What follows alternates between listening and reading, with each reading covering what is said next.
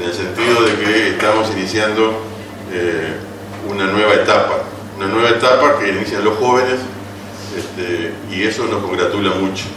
porque hemos trabajado durante muchos años tratando de eh, lograr desarrollar la renovación del partido.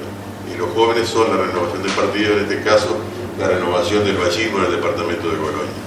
Eh, tenemos muchas esperanzas en ellos, creemos que ellos están comenzando una carrera política y, bueno, desde lo que es Ballista Colonia, que es nuestra agrupación, desde la agrupación del doctor Rodríguez y desde otras agrupaciones ballistas, este, ellos tienen todo nuestro apoyo eh, a los efectos de poder tener una performance importante, una performance que determine que jóvenes, nuevos jóvenes, integren la convención departamental del partido, el comité ejecutivo departamental del partido por qué no, la convención nacional del partido, eh, en un ejercicio importante.